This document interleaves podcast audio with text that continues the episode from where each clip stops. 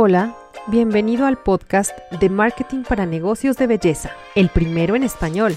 ¿Eres un emprendedor o empresario del sector de la belleza y no sabes cómo emplear el marketing en tu negocio? Soy Elo Ramirel, emprendedora y maestra en marketing digital, y seré tu anfitriona, pues me propongo resolver todas aquellas dudas que surgen en torno a cómo puedo subir mis ventas, darme a conocer en redes sociales, ¿O cuáles son las estrategias infalibles de marketing para mi negocio? Yo sé que te estás preguntando eso. Aquí tendrás respuestas a todas estas preguntas con invitados especialistas en el tema. Y muchas historias de éxito que te inspiren a llevar tu negocio al siguiente nivel. Vamos a comenzar.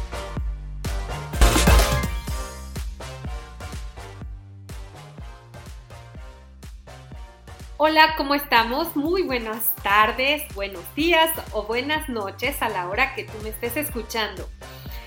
Una vez más, estamos aquí porque queremos platicar contigo, queremos que eh, nos escuches y a ti que, que nos estás escuchando, pues hoy tengo una invitada de lujo porque el día de hoy vamos a hablar acerca de los negocios, los emprendimientos y la importancia que tienen para ellos cuando contratas a un empleado.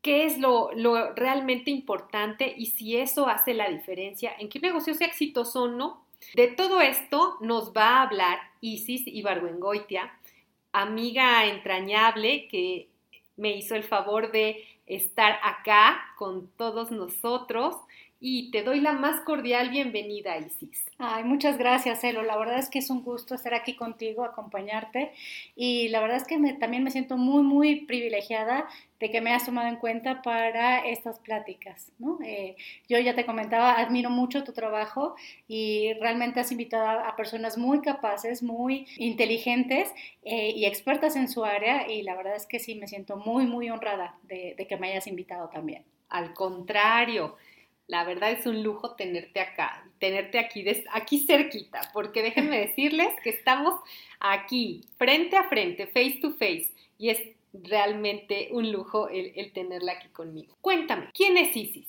¿De dónde viene Isis? ¿Qué es lo que ha hecho a grandes rasgos? Eh, pues mira, Elo, la verdad es que eh, siempre me ha gustado el aprendizaje, soy fanática del aprendizaje del desarrollo personal. Eh, me he enfocado principal, bueno, yo estudié administración de empresas, estuve trabajando en varias empresas a nivel corporativo, en Philip Morris, en Unilever, en, en Miditel, ¿no? en Kraft, que ahora es Mondelez. Eh, estuve en, el área de capacitación y desarrollo porque te digo que soy fanática de, esto del aprendizaje. ¿no? Entonces ahí eh, tuve mucha experiencia en esas áreas, en las empresas y finalmente, pues bueno, por cuestiones ya sabes, ¿no? Eh, a lo que nos enfrentamos muchas mujeres, me casé, tuve hijos y entonces esta parte corporativa la verdad es que no combinaba con la vida familiar, ¿no? Entonces eh, fue cuando yo decidí retirarme de, este ámbito corporativo para enfocarme un poco más en la familia, pero siempre he estado inquieta en buscar esa parte de crecimiento, esa parte de desarrollo y nunca he dejado de, leer, de aprender, de, eh, de, buscar, ¿no? Formas de, ahora sí que de, seguir activa esa parte. Excelente. No, realmente em, eso que dices tú de, del aprendizaje, creo que nunca dejamos de aprender y realmente quien tiene esa, pues ese anhelo, ese sueño, esa meta de seguir aprendiendo, pues creo que es algo muy loable, porque muchas veces decimos, ay, no, bueno, yo ya estudié, ya estudié, tengo mi carrera, ya para que ya acabé. Y realmente es como que el punto cero a veces por eso no, necesitas tú tener una carrera para, para realmente seguir aprendiendo. Puedes tener un oficio, puedes tener a lo mejor muchísima experiencia sin haber estudiado realmente algo, ¿no? Una, una especialidad, por decirlo así. Entonces, Isis, ¿tú cómo, cómo consideras a eh, los, ah, los negocios que hay hoy en día? Muchas veces eh, tenemos pues esas oportunidades de a veces estar en el mundo corporativo, a veces pues dedicarte a la familia como bien lo comentas, eh, a veces es una decisión, pero a veces no. A veces tienes que seguir trabajando aunque dejas a un lado a tu familia. ¿Tú qué, tú qué opinas al respecto? ¿Cómo pudieras tú el hablar con esas personas que pues no pudieron dedicarse a la familia? Porque es una realidad, hay muchas mujeres que siguen trabajando en el mundo corporativo y que, bueno, pues se perdieron el crecimiento de sus hijos y demás, pero pues no había de otra, ¿cierto? Este, sí, y la verdad es que es eh, una labor bien, bien eh, reconocida, ¿no? más bien poco reconocida, pero entre nosotras debería ser eh, algo reconocido porque pues finalmente, como tú dices, ¿no? No tuvieron esa decisión de, de poder elegir entre una vida u otra y más bien se vieron forzadas a, trabajar y luchar.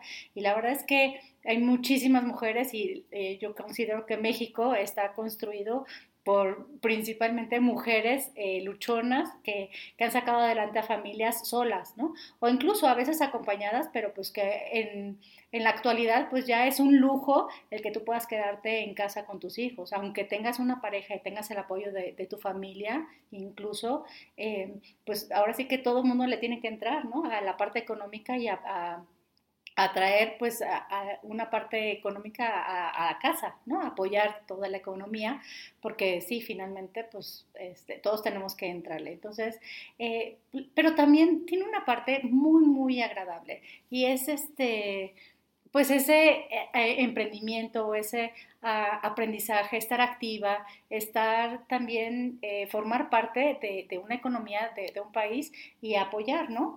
con, tu emprendimiento a otras personas eh, y balancearlo tal vez eh, con la familia, es una forma también educar, ¿no? Con el ejemplo a, los hijos de que pues puedes salir adelante, que puedes seguir trabajando, que puedes seguir aprendiendo y que puedes ser alguien económicamente activo este, y combinar ambas partes, ¿no? Sí se requiere, eh, ahora sí que un esfuerzo adicional, un arte para poder combinar ambas, pero sí se puede. Oye, mencionaste algo bien interesante se puede hacer y que es un arte, ¿no? Entonces, realmente es un arte y todas aquellas personas que justamente están entre eso de que, bueno, es que sí quiero estar con mis hijos, pero tengo que trabajar, tengo que hacer algo, tengo que generar ingresos. Y para eso, bueno, pues existen también muchísimas opciones, ¿no? De emprendimiento, de cómo hacer tu propio negocio o, bueno, cómo trabajar flexible. Ahora, con este cambio que tuvimos y que dos años prácticamente estuvimos en casa, bueno, pues empezaron a desarrollar un montón de empleos que son remotos, ¿no? ¿Tú qué me dices al respecto? Eh, ¿Son viables? Eh, ¿México está preparado para esos empleos remotos que, bueno, sabemos que en otros lugares son de lo más común, pero aquí no tanto? Eh, no son tan comunes y la verdad es que como cultura yo creo que sí es Em, un reto para nosotros como mexicanos organizarnos y eh, para, para, trabajar de forma remota, ¿no? Eh, tener una agenda, tener objetivos claros, tener, sin tener la supervisión cercana de alguien y, tú mismo ser, eh, pues ahora sí como, pues no, no necesariamente tu propio jefe, pero que tú mismo tengas esa voluntad y esa organización de cumplir los objetivos sin que tengas a nadie, a nadie detrás pero sí se puede. Yo he conocido muchas personas que lo han logrado eh, hacer. Se requiere, obviamente, tengo mucha voluntad, mucha organización, pero es algo que, que sí se puede. Ahora, México está preparado, claro, ¿no? tecnológicamente y he, he, escuchado acerca de otros países donde a lo mejor pues las, las redes de internet y eso realmente son una limitante para este trabajo remoto. Y la verdad es que México, no en, ah, en todo el territorio, pero en, los, en, las ciudades que son productivas, tiene una muy buena red de comunicación para que puedas tener eh, buen flujo de Internet, para que puedas eh, hacer pues estas labores remotas. Claro, sí, y el empleo remoto hoy en día pues ya es una realidad. Antes lo veíamos como un sueño, pero créanme que, que es algo, algo que es muy factible muy factible y cada vez más empresas están buscando gente que trabaje de manera remota y entonces eso tiene ciertos beneficios. No eh, gastas en traslado, comes en tu casa, eh, terminas de trabajar y ya puedes estar en tu cama, ¿no? O puedes ver a tus hijos, por supuesto. Entonces es algo, es algo muy, muy conveniente. Sin embargo, hay, tú, tú, dijiste algo muy importante, que estás o debes de estar organizado. ¿Qué es la organización en la vida de personas que necesitan estar en una vida familiar con sus hijos y más? Personas pueden ser hombres o mujeres, pero por lo general son las mujeres. Vamos a decir que es un 80-20, ¿no? 80% de personas que están en esta situación pues son mujeres. ¿Qué es organizarse? ¿Por qué tendríamos que organizarnos? ¿Por qué no trabajar en pijama y, ya, ¿no? Así te la pasas todo el día. ¿Qué pasa con esto de, la organización? ¿Cómo lo arreglas tú? ¿Cómo tú te organizas? Cuéntame. Bueno, eh, para empezar, algo que tú comentabas, bien importante, yo sé que muchas personas se sienten mucho más cómodas trabajando en pijama, pero no es lo ideal, porque para, o sea, parte de la organización es arreglarte y no tienes que ir en tacones y súper maquillado, pero de verdad tu mente eh, al momento que tú te arreglas, te peinas, te, este, te vistes de forma adecuada y, em, tal vez una, una, ropa cómoda, pero bien arreglada, tu mente ya está como en un canal de voy a trabajar. Porque si tú te quedas en pijama, la verdad es que la mente también se sigue reflejando en que, bueno, pues sigo en pijama, entonces pues voy a trabajar y entonces puedes trabajar, pero tal vez de forma más lenta, no te enfocas tan bien, y entonces se, te antoja bajar a la cocina y, comer algo, y otra vez bajas y te distraes como muy fácilmente. Entonces, lo primero para organizarte es arreglarte. ¿no? Este, aunque nadie te vaya a ver y aunque trabajes desde casa, pero es una forma de decirle a tu cerebro que estás en modo de trabajo.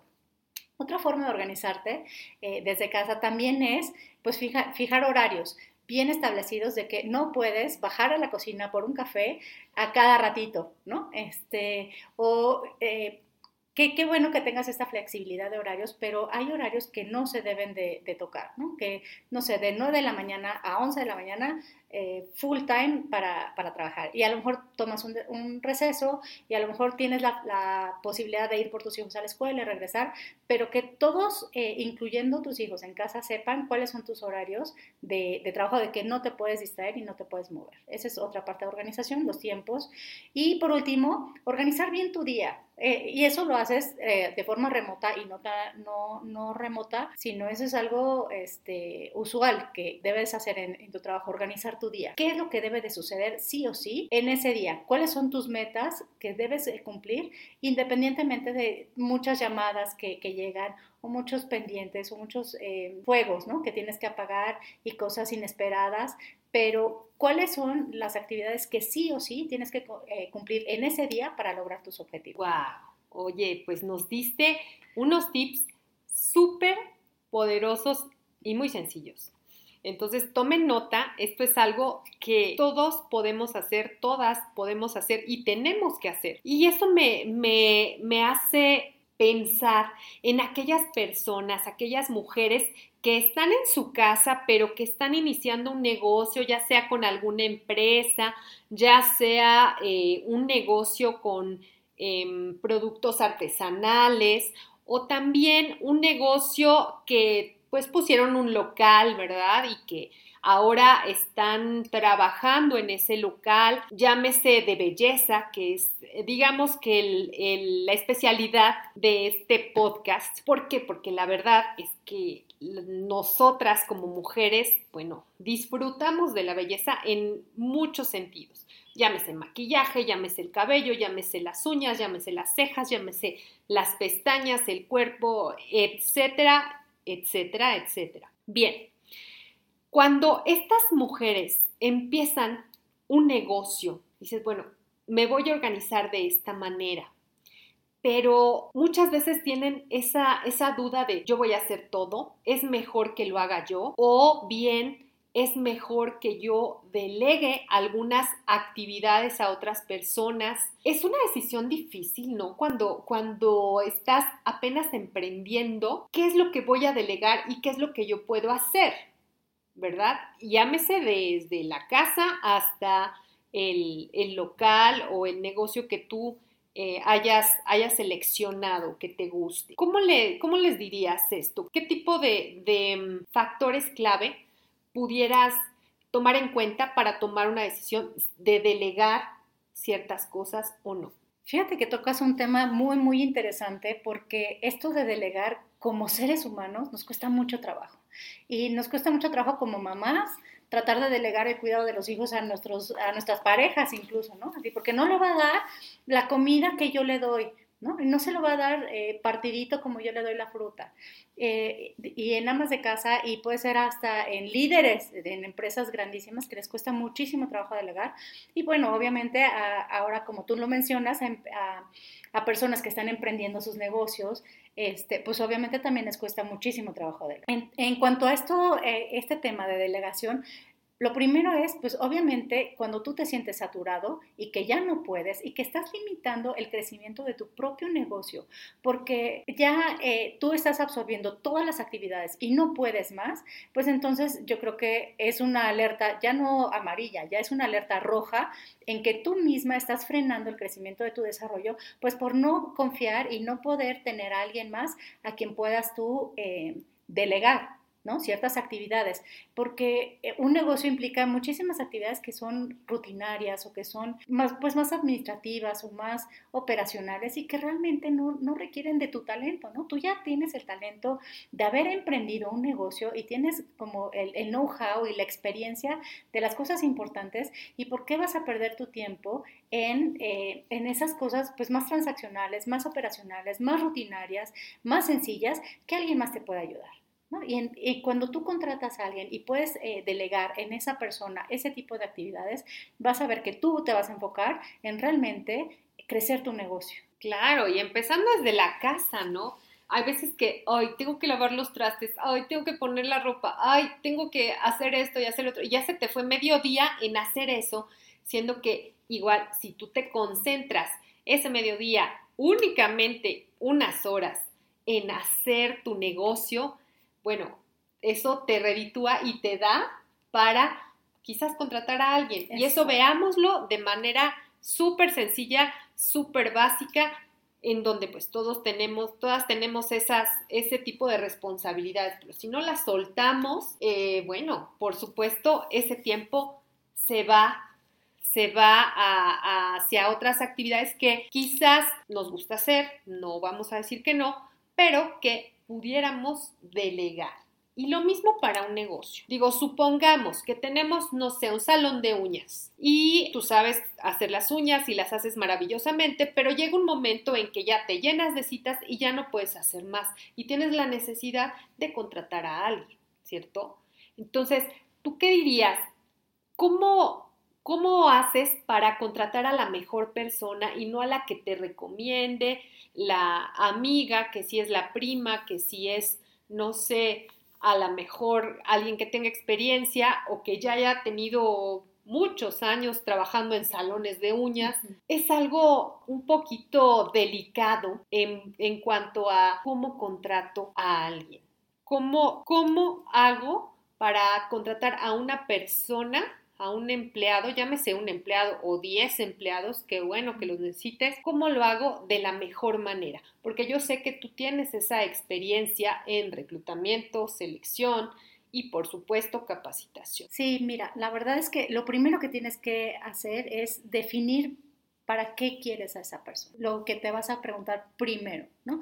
Entonces, tienes que definir qué, cuáles son las actividades que va a hacer esa persona. Si va a atender clientes, si eh, a lo mejor te va a ayudar a, la limpieza, a, temas mucho más sencillos. Entonces, con base en eso es que tú vas a empezar a seleccionar.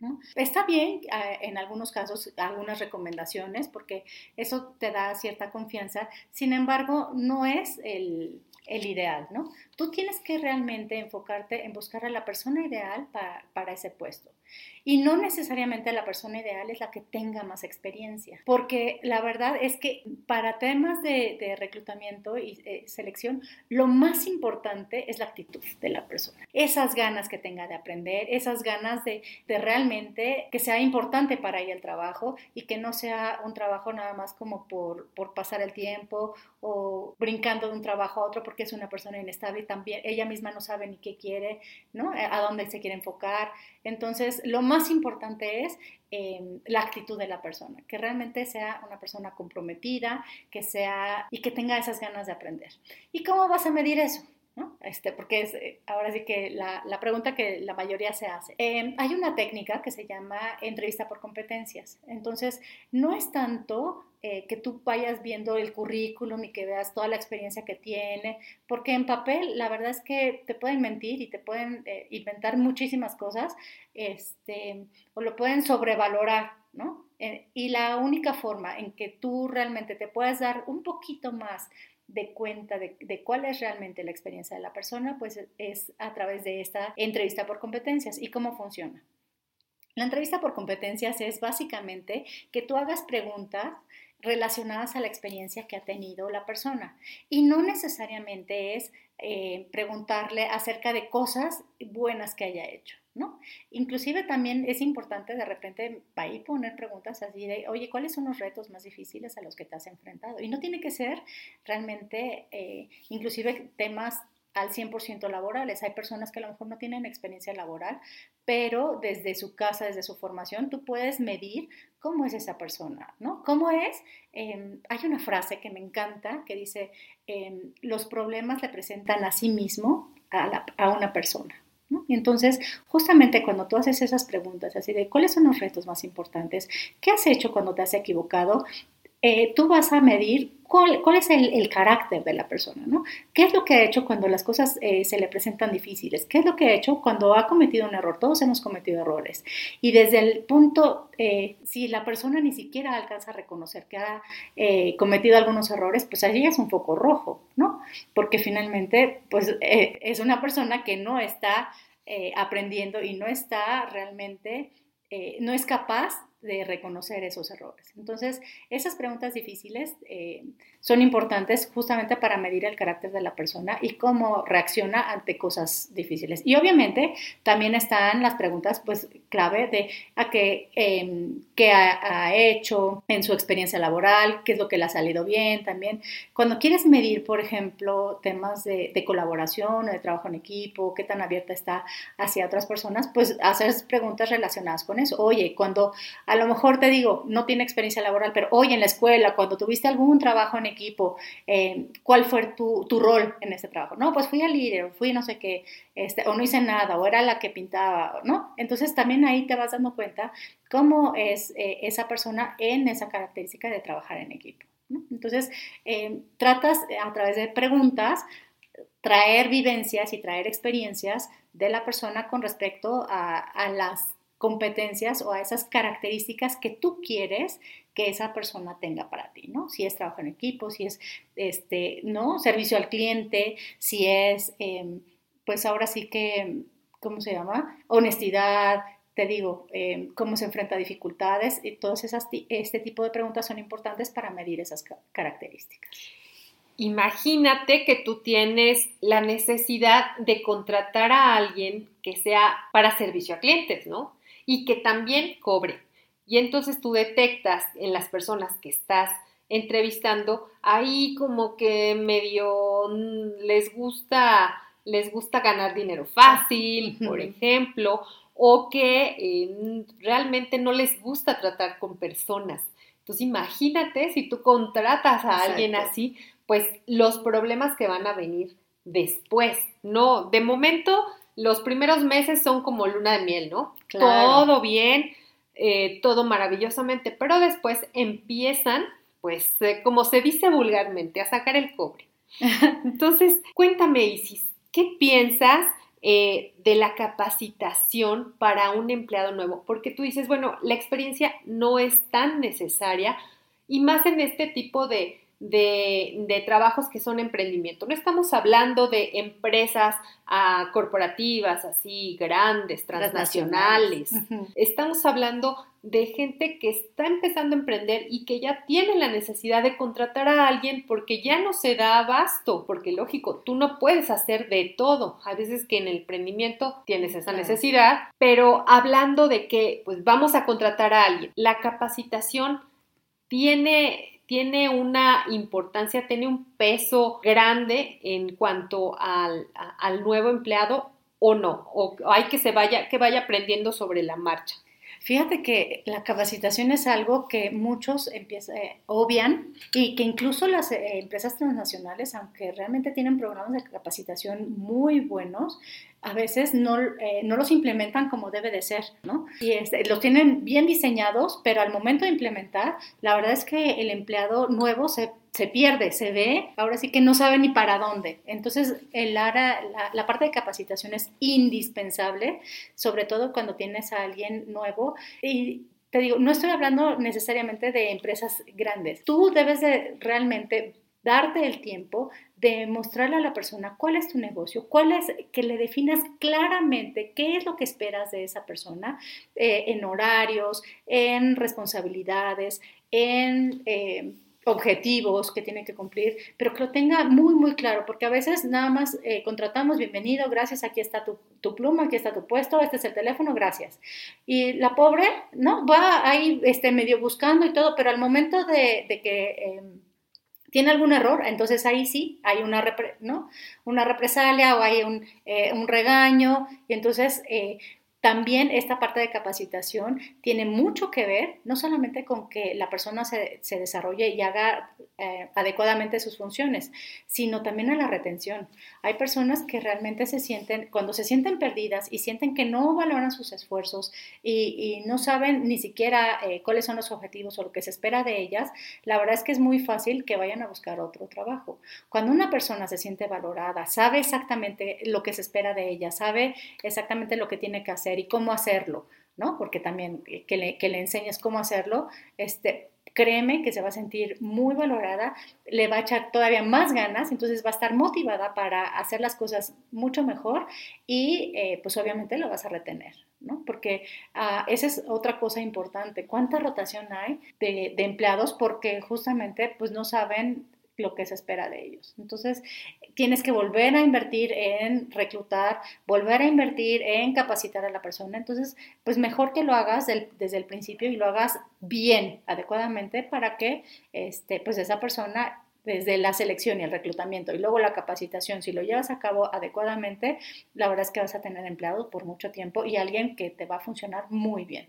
Fíjate, dijiste algo, algo que me llamó la atención ese programa de capacitación, pero ¿cómo lo haces? ¿Cómo, cómo haces una capacitación? O a lo mejor em, hacer como que un programa de, de capacitación, eso ya suena como muy corporativo, pero es tan importante en los negocios y sobre todo los pequeños que sabemos que, que en nuestro país el, prácticamente el 80%, el 90% del, de toda la economía o de las personas eh, económicamente activas están en una pequeña empresa, en una mediana empresa si acaso. Claro. Pues mira, la verdad es que no tienes que romperte la cabeza y diseñar algo así súper corporativo y súper complicado. Es realmente ponerte en los zapatos de la persona y decir, a ver, si yo estuviera en sus zapatos, ¿qué es lo primero que necesito saber? Entonces, le vas dando esa información, oye, este es el, teléfono y este es el teléfono, cómo funciona este teléfono, si tiene este, líneas o no tiene líneas, cómo me gustaría que eh, contestaras las llamadas, ¿no? Si vas a, estar realizando esa función, ¿qué información necesitas? Para llevar a cabo tus funciones, en dónde están ubicadas las cosas, quiénes son tus contactos más importantes, a quién le, puedes preguntar, em, qué es lo que se espera de ella, ¿no? Oye, este, ¿y cuál es el horario? Entonces, cuando tú te pones en los zapatos de la otra persona, pensando en que no sabe nada y qué es lo, que, lo primero que tú quisieras saber, pues es mucho más fácil que tú mismo vayas diseñando ese, esa capacitación que le vas a brindar a ella. Ah, muy bien. Claro, o sea, no, no es algo que tengas que, tenga que durar como tres meses, ni mucho menos. Todo depende de las dimensiones y de las actividades, por supuesto, ¿no? Claro. Pero sí que la persona tenga esa claridad de, bueno, se espera esto de mí, voy a hacerlo de la mejor manera. Digamos, eh, no sé, contestar un teléfono o hacer citas o recordar las citas, eh, ya sea por, por WhatsApp incluso, pero, pero que sí se, se, haga, porque de eso depende pues eh, los, los ingresos de ese, de ese negocio. Ahora, hablemos, por ejemplo, de negocios que son o que son de autoempleados. Es decir, mm, gente que son ah, freelancers, ¿no? Que como doctores, como dentistas, como abogados, como gente de belleza, esteticistas, mm, gente que trabaja pues con sus propias manos, ¿no? ¿Cómo puede aplicar esto que estamos hablando? Porque mira, es importante dar herramientas para poder mejorar tu negocio. Y de hecho, una de ellas, pues es, por ejemplo, saber vender, ¿no? Y muchas veces tenemos una idea mal concebida de lo que son las ventas. Qué tan importante es tener habilidades de ventas cuando tú eres un autoempleado o una, una, un profesionista, un profesional independiente. Híjole, es como yo les digo a, a, todas las personas que he capacitado en ventas, les digo, no necesitas estar en ventas para aprender de ventas. La verdad es que todos, todos en esta vida vendemos algo, ya sea que vendamos algún producto, vendemos eh, el servicio o nos vendemos a nosotros mismos, nuestro conocimiento, nuestras aptitudes, la verdad es también lo estamos vendiendo. Entonces, cada vez que nosotros ofertamos nuestro conocimiento, como tú mencionabas, ¿no? Un dentista o alguien eh, en, belleza, de cómo cortar el cabello, pues estás vendiendo tu trabajo y estás vendiéndote a ti. Entonces, realmente eh, estas habilidades de ventas sí son muy, muy importantes en todos los aspectos. ¿Y qué incluyen estas eh, habilidades o competencias de venta? Primero que nada, pues saber qué es lo que estás vendiendo, conocer tus productos o conocerte a ti mismo, cuáles son las competencias y conocer los diferenciadores importantes. ¿Cuáles? Eh, si vas a vender tu servicio, te vas a vender a ti, pues, ¿qué te diferencia a ti de cualquier otro dentista? ¿Qué te diferencia a ti de que eh, te dedicas a las uñas de cualquier otra persona que pone uñas? ¿Cuál es tu diferenciador? Eh, ¿Cuál es tu marca? Entonces, que sepas ese diferenciador, que conozcas tu producto y que lo sepas comunicar muy bien. Entonces, esas habilidades también para comunicarlo de forma adecuada en el momento adecuado, porque no todos los momentos son adecuados para vender, ¿no? Hay que este, estar ahí como muy atentos a esos, a esos puntos, a esos eh, espacios en donde sí es posible eh, tomar la venta y em, ser empáticos con nuestro, con nuestro cliente o posible eh, cliente es un momento adecuado para él, que me escuche, que yo le esté ofreciendo mis servicios o esté ofreciendo el producto que yo estoy ofreciendo. Entonces, pues sí, esas son serían las áreas como importantes a tomar en cuenta. Muy bien. Y estamos hablando de el detectar ese momento, pero hay veces que esa sensibilidad, bueno, pues ya la tenemos pues por la práctica, por la experiencia que tenemos ya de tratar con personas, pero también es muy importante la confianza que tu cliente, que, que esa persona que está yendo contigo a hacerse algún servicio, la confianza que tiene contigo para que, para que tú le hagas lo que ella viene a buscar. ¿Cómo, ¿Cómo te ganas esa confianza de un cliente nuevo, por ejemplo? ¿Qué es lo que podrías preguntar o no preguntar, observar? Porque eso también es bien importante, ¿no? La observación. A veces que comunicamos con lenguaje sin palabras, con un lenguaje corporal. Entonces, es importante ese lenguaje corporal también en cuanto a, cómo tratar y cómo ganarte esa confianza. ¿Tú qué opinas? ¿Y, cuáles serían como, como algunas, eh, algunos eh, truquitos de ese lenguaje corporal de lo que te está diciendo el cliente nuevo? Ok, pues mira, para ganarte la confianza no hay como pues poco a poco. Estamos acostumbrados o queremos, pensamos y nos medimos a nosotros en las ventas. Eh, cuando yo tengo un primer contacto y logro que, eh, me compre algo, es, este, es un logro cumplido. Y la verdad es que no, y nos sentimos fracasados cuando no funciona así. Y la verdad es que es muy, muy difícil que realmente esto suceda en la vida real.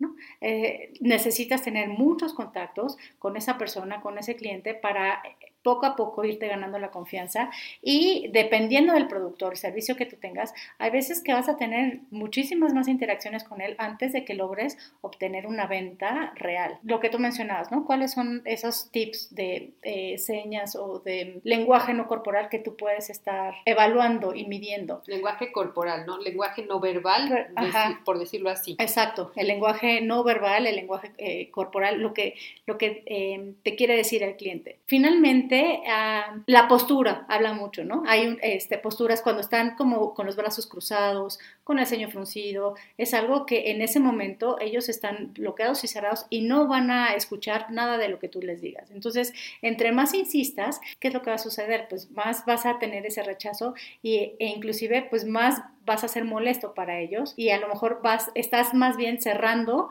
eh, ese vínculo o esa esa venta que esa relación que pudieras tener con esa persona. Entonces, es como darle su espacio cada que cuando tú ves que está en ese momento pues rechazando esta esta comunicación porque no es un buen momento para esa persona. Esa es una eh, como línea muy fácil para que tú puedas retirarte, ¿no? En ese momento no es un buen momento para ti, está muy bien, este, con mucho respeto, con mucha empatía, este, retirarte y ese no es un buen momento para negociar. Eh, o incluso pues, lo puedes hasta afrontar, ¿no? Oye, veo que estás molesto, veo que esto no te está gustando, no te preocupes, no pasa nada, eh, podemos cambiar de tema o nos podemos ver en otra ocasión o, eh, o platícame, o sea, si eres ah, mucho más aventado, la verdad es que eh, nosotros estamos acostumbrados a que en ventas nosotros tenemos que platicar y no, tenemos que dominar la conversación. Y sí dominamos la conversación, pero no hablando más. Dominamos la conversación escuchando más y poniendo atención.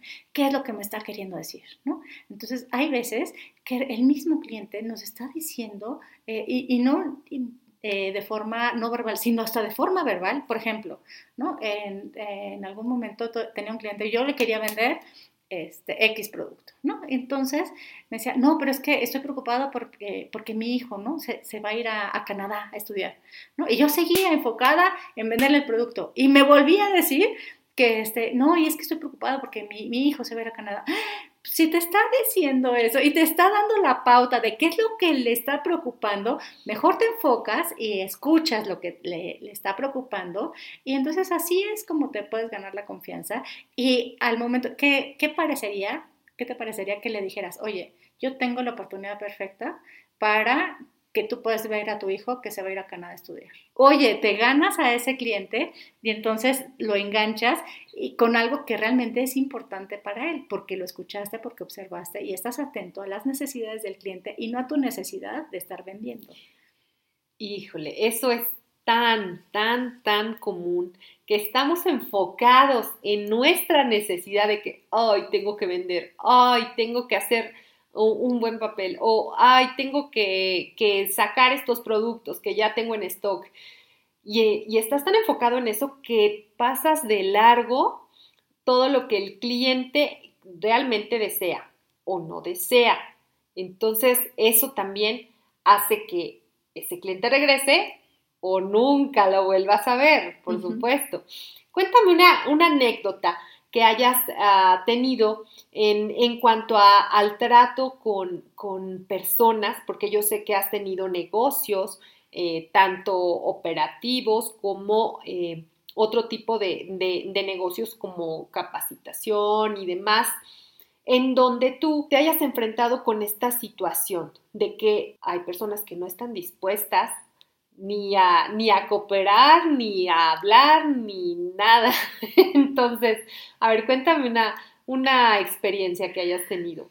Pues mira, eh, recuerdo una vez que a mí me habían promovido, y esta es una parte, parte corporativa, pero que me sirvió muchísimo para eh, toda la experiencia que he tenido después. Me acaban de promover y eh, me, me, pusieron a alguien a cargo en mi equipo. Y esa persona se sentía como con más, em, más antigüedad en el trabajo, que tenía mucha más experiencia que yo y que pues por derecho le correspondía tener el puesto que yo tenía, ¿no? Y al contrario, que ella no me tenía que reportar a mí, sino que pues ella debería de haber tenido mi puesto.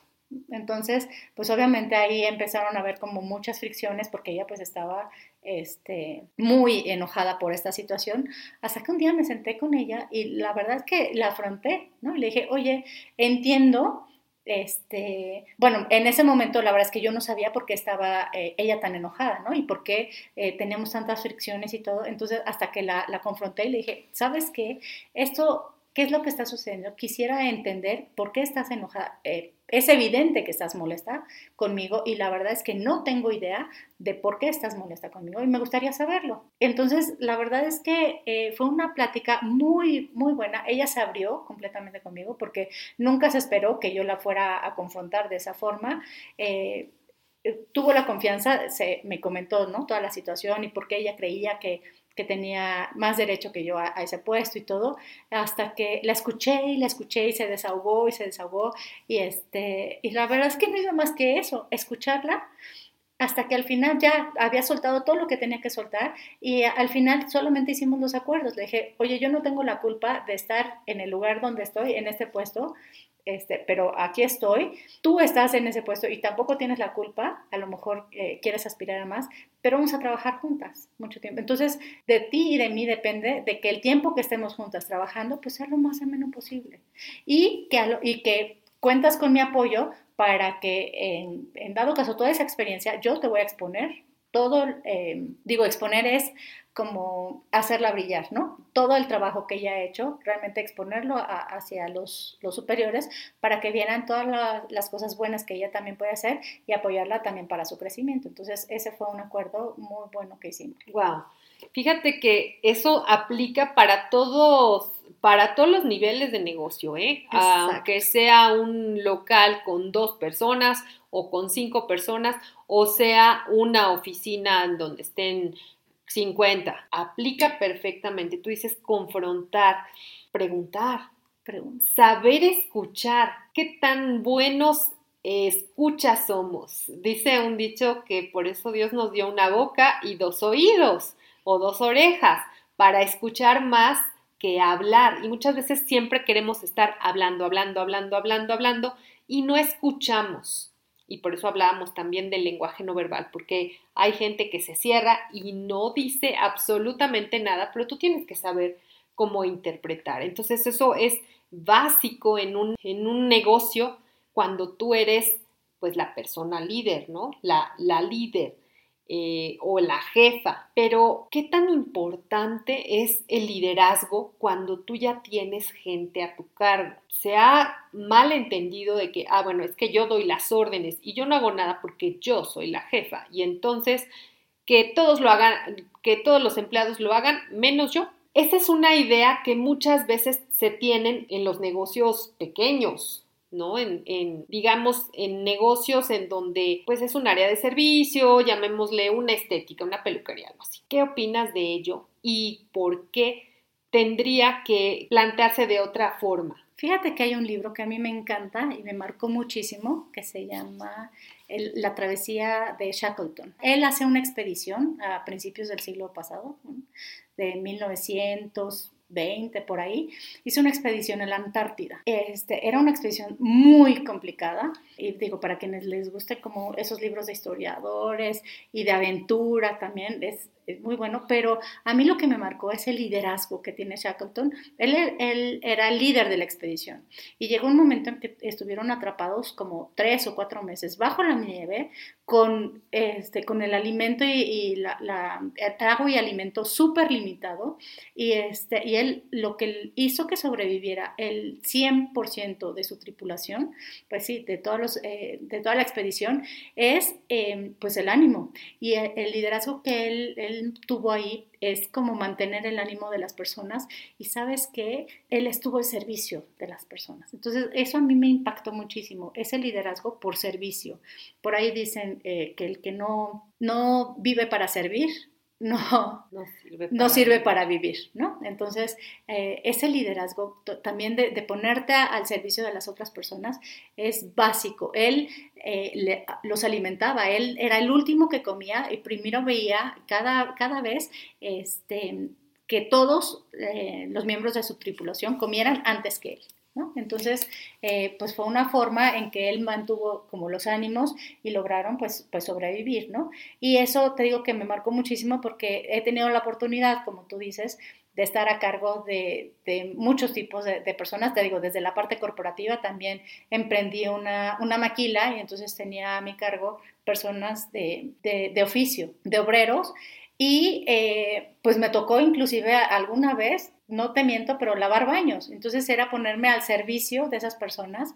Este, y vieron eso y la verdad es que no sabes cómo me gané la confianza, me gané el, todo el compromiso que, que, tenían las personas para conmigo para lograr los objetivos, las metas, cuando a veces teníamos entregas y íbamos retrasados este, y pedirles que trabajaran un poquito más, eh, que se esforzaran un poco más. La verdad que fue muy fácil porque cuando tú te pones al servicio de, de, de las personas, también eh, destapas esa chispa ¿no? de, de, compromiso, de hacer las cosas mejor, de entrega y de lealtad. Eso es algo bien importante. Entonces, eh, a veces, como tú comentabas, ¿no? El liderazgo muchos piensan que es este pues dar órdenes y yo estoy aquí arriba y yo yo este, yo mando y se hace lo que yo digo pero no necesariamente es así siempre y ah, en liderazgo hay una regla que a mí me encanta porque siempre nos dicen no la regla de oro es ah, trata a otras personas como te gustaría ser tratado pero en el liderazgo hay una regla que nosotros le llamamos de platino que es trata a otros como necesitan ser tratados porque cada persona tiene necesidades diferentes, tiene desarrollo diferente y eh, tú te tienes que adaptar como líder a cada una de esas personas para llegarle de la mejor forma y apoyar su crecimiento y, realmente sacar lo mejor de, esas personas. ¿Cómo necesitan ser tratados? ¡Wow!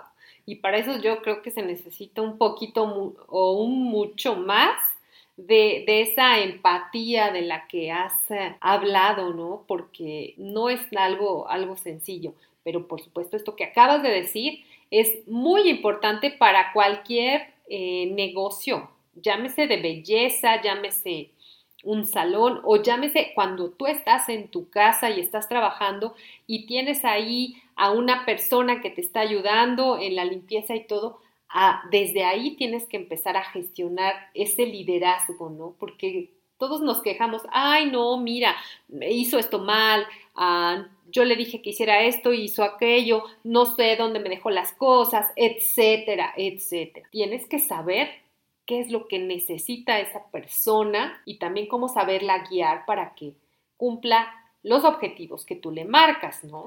Claro. Y fíjate que ahorita me acabo de acordar de otro libro que me encantó. A ver, pero espérame ah, tantito. Dinos, por favor, ¿cómo, ¿cómo se llama el libro de, que estuviste describiendo? La travesía de Shackleton. Se llama Louis Prats. Louis Prats. Luis, como si fuera Luis, pero con doble L en lugar de una. Y Prats. La travesía de Shackleton de Louis Prats. Perfecto. Yo creo que es una lectura que, puedes hacer y que te puede, aparte de entretenida, te puede ayudar muchísimo a conocer ah, más acerca del liderazgo. Entonces nos ibas a, a comentar de otro libro que nos recomiendas. Este, sí hay un libro que me gusta mucho, porque ahorita estabas hablando así de cómo guiar a las personas y cómo eh, a veces nos molestamos, ¿no? Y, ay, es que no hiciste bien, es que se esperaba esto de ti. Y como seres humanos también nos enfocamos muchísimo en ver los errores y en ver las fallas y en ver en dónde este, se equivocan las personas. Y este, pero debemos nosotros de cambiar el canal, sobre todo cuando vamos a ser líderes, eh, y hay un libro también muy, muy bueno, y la verdad es que es muy sencillo, se llama Bien Hecho, es de Ken Blanchard, y la verdad es una traducción porque en inglés no es well done, es whale como de ballena, ¿no? Este, pero nada, eh, al, español sí se llama así, Bien Hecho, de Ken Blanchard. Se enfoca mucho en em, la, cómo hacen la, el entrenamiento a las orcas asesinas, ¿se acuerdan de, de Shamu?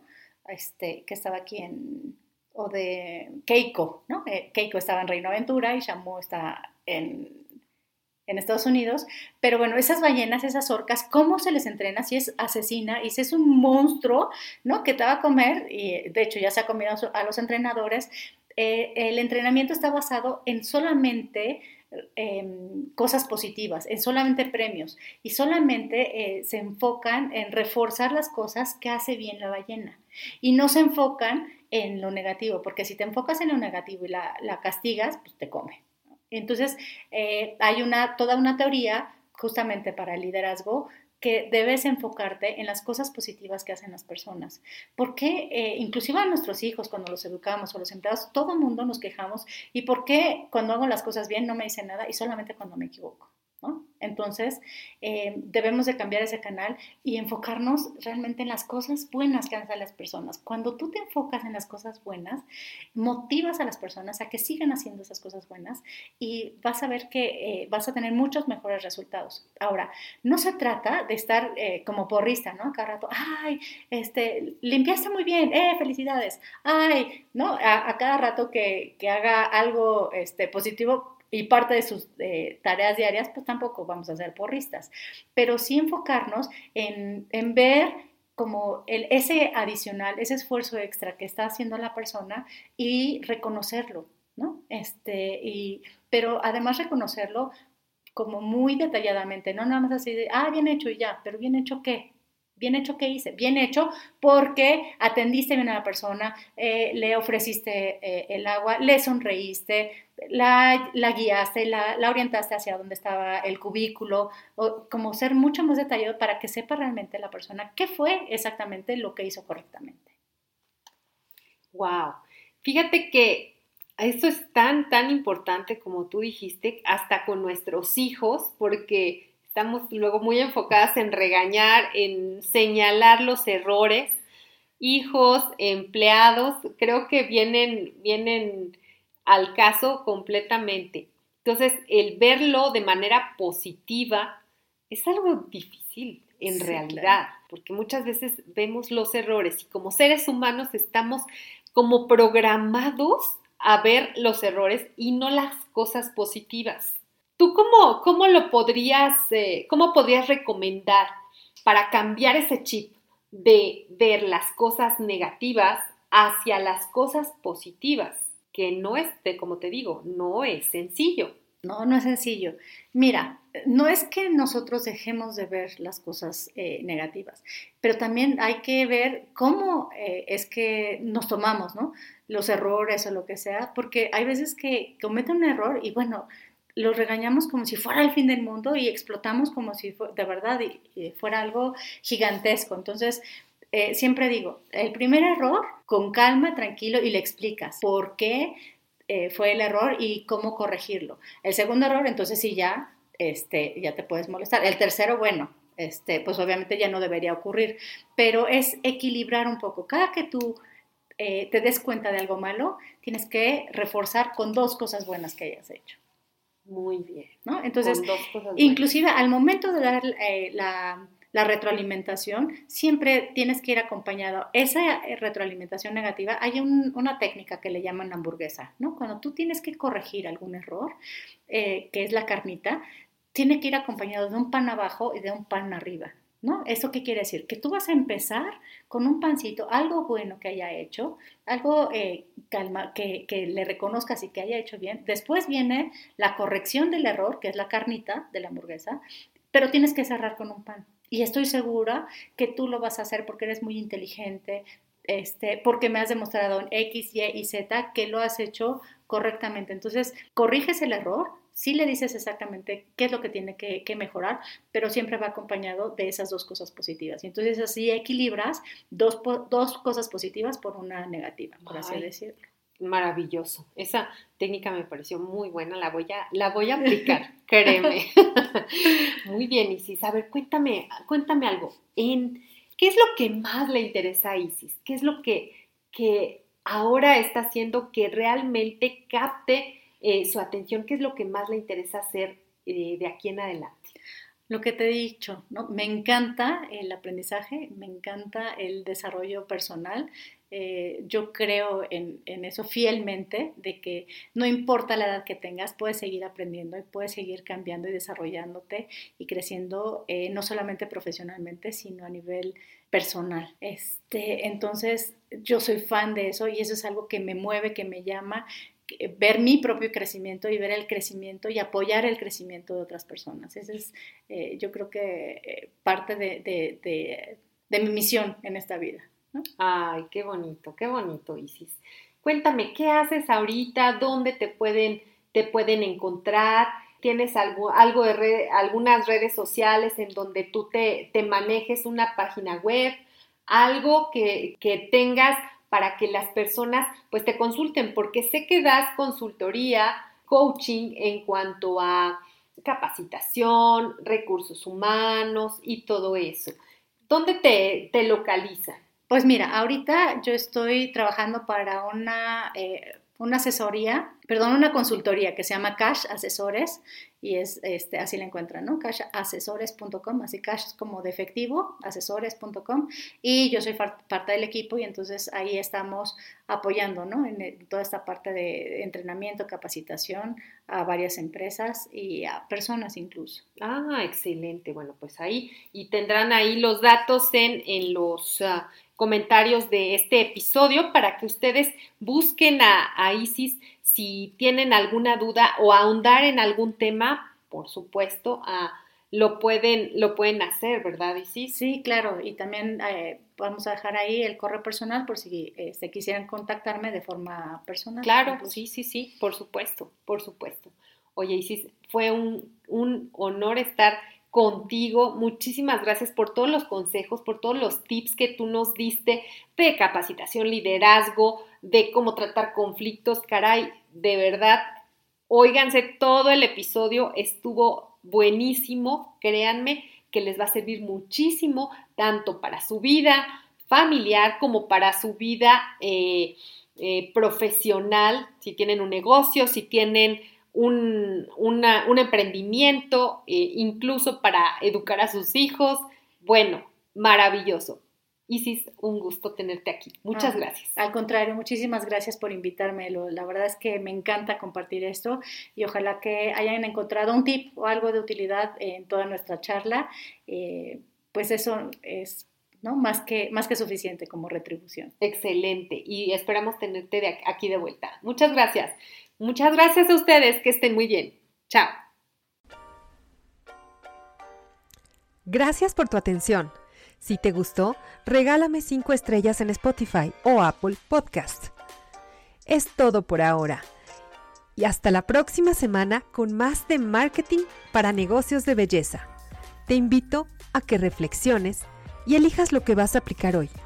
Pero, si quieres empezar a crecer tu negocio, Déjame ayudarte con marketing, publicidad, marketing de contenido o marca personal. Envíame un correo a info.eloramirel.com. Reserva tu lugar y ponte en acción. No pierdas más tiempo. Recuerda que tu mejor oportunidad fue ayer. Tu segunda oportunidad es hoy. ¡Chao!